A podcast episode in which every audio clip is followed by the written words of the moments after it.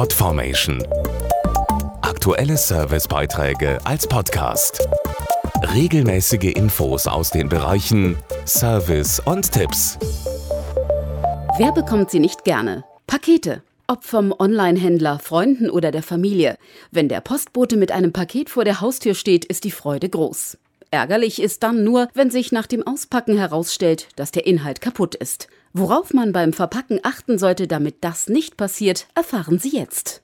Ein kleiner Stoß hier, ein bisschen drücken da und dann noch ein Sturz vom Stapel. All das müssen Pakete und Päckchen während ihres Transports aushalten.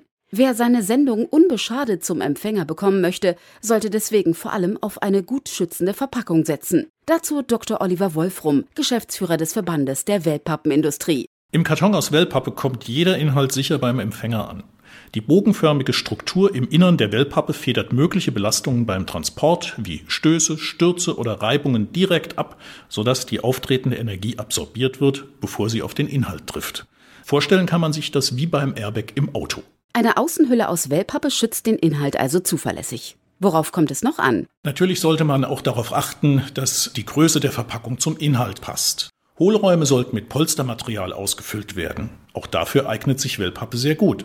So schützt man nämlich nicht nur den Inhalt, sondern auch die Umwelt.